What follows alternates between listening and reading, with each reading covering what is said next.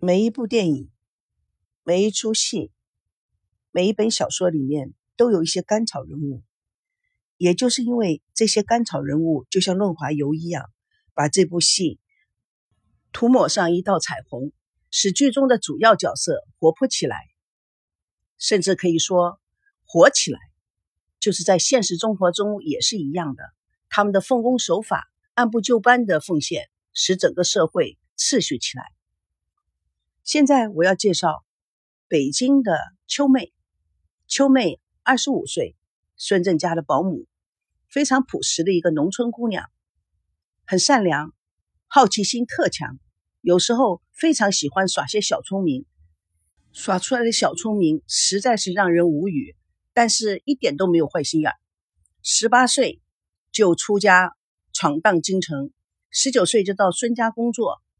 把孙正一家人当做自己家人，与女主角孙娜的母亲叶枫相处的时间最长，关系最好。孙家的不和路让他非常的痛苦，一直想协调，但心有余而力不足，也因此闹出不少的笑话。世界上也有一些人，因为在人生的旅途上有了些不好的记忆，但是他用他这些经验和记忆来去帮助其他的人。就像刚刚创业，开了一家小的旅行社的丁强一样，因为创业是非常艰难的，但是丁强是个非常好的人，也是一个非常聪明的明眼人。几年前，亦经过一段苦恋，后因父母的反对，与爱人被迫强行分开。看到赵熙、孙娜以后，仿佛看到当年自己与相爱的女孩有情缘而不知珍惜。当孙娜与赵熙两个人闹得不可开交，打算不到台湾去了，要退回蜜月旅行的费用的时候，他就故意在为难。其实他心如明镜，打心里看好赵熙、孙娜这一对璧人。他认为只需要一番磨练，两个人必能结成良缘。丁强在其间产生了推风破浪的作用，并且。力主王曼、高培志去台湾打扰赵熙、孙娜，他唏嘘于自己感情经历而力助于人。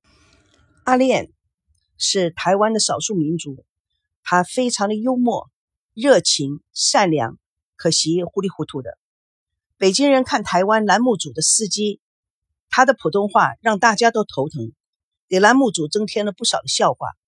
他与赵熙非常的好，帮助赵熙寻亲。也总为赵熙感到感情事情的操心，把抱不平。每当有人问他他是哪一族的，他永远回答我是缺钱族。他能歌善舞，歌声不输阿妹，总是发誓将来要出唱片。有了一个乐团，乐团的名字叫做动力汽车，但是乐团目前只有他一个人，他是团长兼主唱兼乐手兼打杂。自己总是说他是前途无量，总是在标榜了他是一个伟大的音乐家。阿朱是台湾的本地人，本地人的意思就是台湾人，从大陆过去的人叫做外省人。他的个性开朗乐观，有组织能力，也就是所谓的大嘴巴，是北京人看台湾栏目组的统筹，与阿恋互相老是开玩笑斗嘴皮子。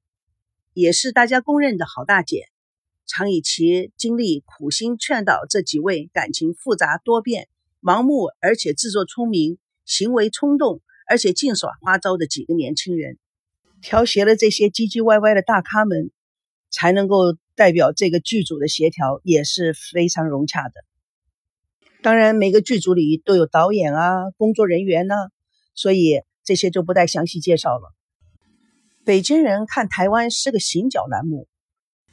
什么叫行脚栏目呢？行脚栏目的意思就是要流动性的一个访问，就代表了要走遍了台湾去访问一些比较出名的艺术家呀、作家呀或者其他的，来充实这个呃北北京人看台湾这个栏目的内容。这里面就代表说我也去访问了这些人，所以我才能够把它写在这个小说里面。那么我访问了几个比较特殊的人物呢？我来介绍一下叶发源先生。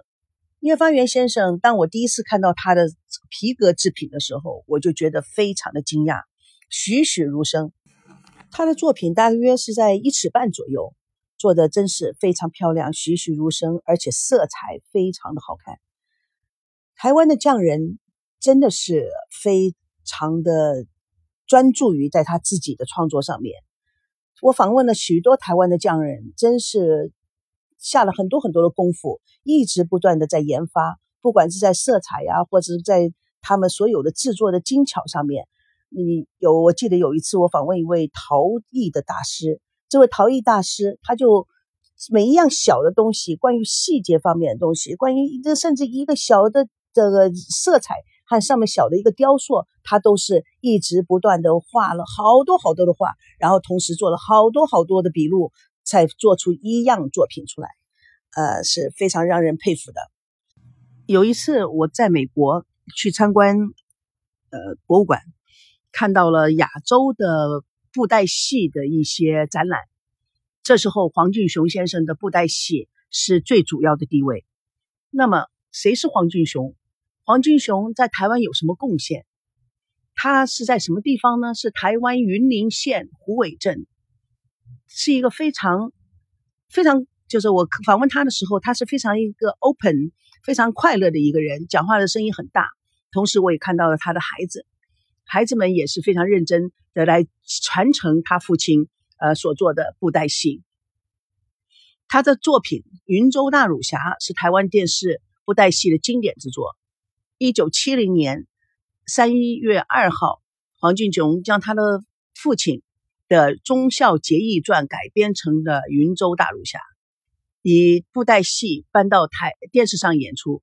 他将好像是台湾电视吧，他将布偶尺寸加大，腔部眼部眼部的这个神情，流行音乐带取了传统的锣鼓，在台湾播出后，真是万人空巷，轰动台湾，连续演出了五百八十三集，创台湾电视剧。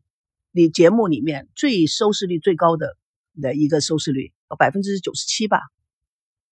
一九七四年，啊，遭到了台湾政府以这个妨碍农工作息为为理由的停播。那代表就说的，等于说是每一个人都什么事都不做了，就坐在那里等着看他的这个这布袋戏了。一九八零年，他就带他的小孩子，呃，就成立了自己的这个。呃，节目啊，录制啊，各种方面的，然后就用这个录像啊、磁带啊进入了市场，也是非常非常有商业呃头脑的一个人。不论说他的音乐是用现代音乐，或是他去代替了这种普通传统戏剧锣鼓啊或其他的，但是最重要的是他人物造型实在太漂亮了。同时，他们穿的非常非常精致的衣服，他的眼睛的表情以及他的服装，他的这呃非常棒。那我看了以后，我非常喜欢，而且很大，好像是都叫叫有两尺半左右了，蛮大的。台湾的歌仔戏也是我非常喜欢的。歌仔戏，当然台湾歌仔戏最有名的应该叫杨丽花了吧？那时候也是万人空巷吧。她每次唱戏的时候，呃，她是女扮男装，呃，很好看，我很喜欢看。嗯，这位廖琼枝女性。呃，就是因为好像那时候我去的时候，呃呃，杨丽花已经退休了，所以我就访问了廖琼枝女士。廖琼枝，他们的歌仔戏好像都是女人的，全是女人反串男的，呃，就是就是女人的，就就是全是女人吧。那么廖琼枝也是当时在台湾最有名的一位人。嗯，现在下一步 介绍我一个好的朋友。我曾经在台湾拍了一个戏，叫做《十六岁杀人犯的自白》。那时候我就邀请了管管，呃，管管他是呃作家，呃，这个也也就是这里面有一个人物，就是呃赵建国，呃赵保国的哥哥，也是在台湾的大伯伯。呃，就我这里面有些就是管管的一些故事在里面的。那么管管只是其中的故事故事的一部分而已，因为呃。这个里面的人物造型，其实我有原型的。我到了他的家里面，我看到了他，呃，这位大伯伯的人物造型，我觉得是蛮悲哀的，蛮凄凉的。在他整个人生里面，他所有经历的，呃，所以他受到了折磨，他对人与人与之间的一种隔阂，以及他对他太太之间的一种情感的一种，等于等于是呃一种冰冷的一种呃一一种界限。他这个赵建国这个人应该算是一个悲剧性的人物，而他心中一直有一个愿望，就回到大陆去，也就是很多台湾老兵他们的愿望。当然，《蜜月佳佳》里面很多很多的角色，都是因为我到了台湾做了很多的访问，然后同时我在台湾待的那段时间里面，我对台湾的一些了解，也是，但是对大陆上的一些人，也是因为我到大陆住了这么长一段时间里面，对大陆人的一些了解。那么，也许我常常说的，就说我是从美国来的，美国到了台湾，美国到了大陆，然后在美国。到了台湾以后，在台湾拍戏，在台湾成立了龙族剧院，在台湾也排了很多的戏，跟台湾本地人也做了很多的接触。到了大陆来以后，做了呃加入中华慈善总会，做了很多的慈善，跑遍了偏远的地方，看过了贫穷，当然也看过了非常富有的人。那么在这些的经验里面的时候的里面，我就觉得《蜜月佳佳》里的人物应该都是活的人。都是因为他们是有经验、有经历过的一种人类，而不是说他是就说冰雕里面出来的雕塑人物。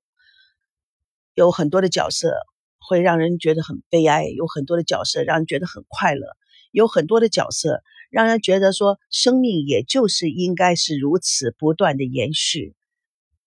所以，我倒蛮喜欢这本书的。这是五十六万字，现在看起来。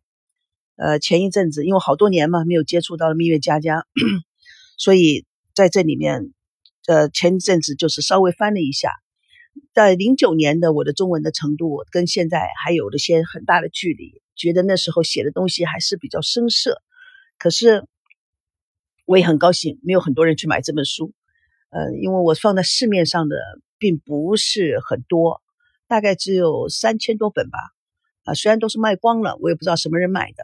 可是，在我一个愿望里面，是一直想把它摆给拍成了一部呃，拍成连续剧。呃，也就是在这么多年来，在中国不断的就是研究考察，还有不断的在学习，所以也就没有再继续进行嗯《蜜月佳佳》这部连续剧的所有的事宜。心中当然，你写下的一本小说，你心中总是有一些梦想。就是希望能够把它公诸于世。现在也是因为这个机缘，呃，我也是我一直想做的，就是要把这蜜月佳佳，呃，到了放到喜马拉雅。喜马拉雅，我想我应该是一八年吧，才第一次进入，呃，受益很多很多。因为在研究一个大型的歌舞剧，呃，一个呃歌舞剧里面，我在研究春秋战国。呃，同时也是我对心理学很有兴趣，嗯，就在喜马拉雅里，喜马喜马拉雅里面，我学到了很多，也更了解了像中，我看了很多书啊，在喜马拉雅里面看了很多关于哲学的，呃，艺术的，同时关于中国古老文化的，包括呃，包括这我也，当然我我看一样东西，我看了几遍的，因为它有很多很多比较深入的这个深入的一种说法。什么叫深入的说法呢？因为每样东西它都是很复杂的。假如就像我这次在听钱丢丢的他的这个他的这种呃神话故事，他所他所说的故事里面，应该是真的叫深入浅出，把这种人就说一个在这种神话故事里可以见看见出那一个民族的成长。呃，就在春秋里面，我就看到了在中华民族的一种延续和成长，也在中华民族的成长，他在思想上、言论上的成长。所以，那么我也是因为这个原因，我愿意把我的一种，把我的这个作品也放到喜马拉雅里面，呃，也让大家呃听一听，也是了解到我一些对中华民族的一种感情。时间不论是在狂风暴雨、风云际会。或者在平平淡淡，或者是在彩霞满天，总是会过去的。但是写下来的东西的人物，确实一直留存下来。所以书是非常重要的。我也希望在这里结识到很多的朋友，然后大家一起来研究。OK，蜜月佳佳的人物到此介绍完毕。那么下一步，我将会开始正式的说出蜜月佳佳的故事。问题是，在整个这个过程中，因为我现在录了十几集，就是一直在研究如何如何用声音来表达一种情感，我是觉得非常非常困难的。所以，假如说你们仔细从头听的话，就看得出也听得出我的声我的干涉。非常非常干涉的开始，那么现在逐渐的进入情况，可是还是非常非常难。播音并不是那么容易的，真是不是那么容易的。被别人访问是很容易的，但是 就是自己来播音也是很困难的。当然，呃，我的普通话是每个人听得懂的，但是标不标准并不重要，因为我本来就不是学播音主持的，然后我也不希望太标准，太标准就缺乏人性了，就好像机器一样。其实我现在还是非常紧张的，因为下一步就是要开始播出正式的文章了。那正式文章里面有好多的角色，我一个人演所有的角色。虽然我是个演员，但是 我一直在怀疑我是什么样的一个演员啊？是好的演员还是不好的演员？因为从来没人跟我讲过我到底是好演员还是坏演员。嗯，虽然我自己认为很我很好了。那么，在这个在部在这个《蜜月佳佳》这部戏里面，我要演所有的角色。那么，我是用说的方式来说他呢，我还是用演的方式来说他呢？那么，他有男的，有女的。我的声音要是像男人的声音，就是比较低沉的，比较接触男人的声音呢？还是就说的，还是就是用？当然，我不可能变男人的声音了，对不对？我也听说有一种机器可以把女人声音变成男人的声音，但是就说不知道如何操作。还有就是。我在想，我就在试验音乐。它这个这个系统里面有个音乐，就是可以加入音乐的。可是我那么多集里面，我有音乐，可是它从来没有出现过，也不知道这个音乐怎么加。我就想，可能就是说，我现在的音乐的加法，可能我要用呃，就是用电脑。我不知道这个喜马拉雅电脑是不是可以录音的？我想应该是可以的吧。那用电脑的录音，然后再碰有配乐，呃，所以这还有一段时间要研究的。呃，最近买了一个新的电脑，因为比较复杂，所以电脑大概今天会送到吧。送到里还要研究这个电脑，所以这一集结束了以后，可能要过一个礼拜左右吧，才能够出现这个就是正式的播出。正式播出还要中间要比较深入的研究。当然，我机我的很多东西我买了，我买了录音机。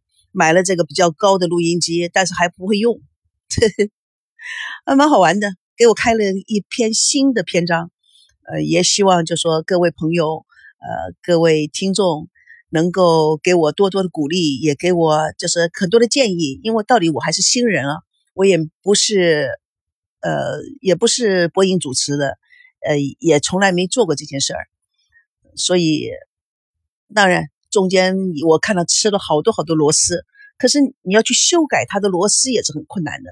我可以把它 delete 掉，把它给给删除掉，再重新录。反正我去做了很大，我已经下了很多功夫了。所以我上次听一个人说的，他说我几百个小时做了七集，我相信的。这里还是花了很多很多的时间。但是每一样新的事物的开始，总是代表了非常的快乐。还有下功夫的时候，是觉得哎，自己的头脑还是行的，呃，没有那个，就是没有僵化。OK，嗯，不管是什么样的情况，人总是要一直一直的不断，呃，去发现新的事物。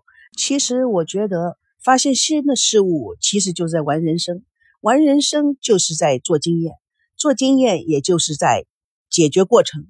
那么解决了过程以后，到最后的时候，你在人生的路程上面都走过了，都看过了，都听过了，都做了你要做的事情，你的愿望都达到了以后，那么最后一句话叫死而无憾。一个人能够死而无憾，是最幸福的一个人。OK，让我们一起在蜜月佳佳这个有声书里面成长。也我会也会把我很多很多的经验放在我的这个说书的过程中，把它表现出来。那么一起来完成人生的某一个阶段吧。OK，I love you。我也希望能够继续的跟你存在，空中存在吧。新的事情，嗯，OK，蛮好玩的。OK，see you next time。See you，在说书的时间，在里面分享到人生的经验以及爱，什么是爱，各种不同的爱吧。Bye。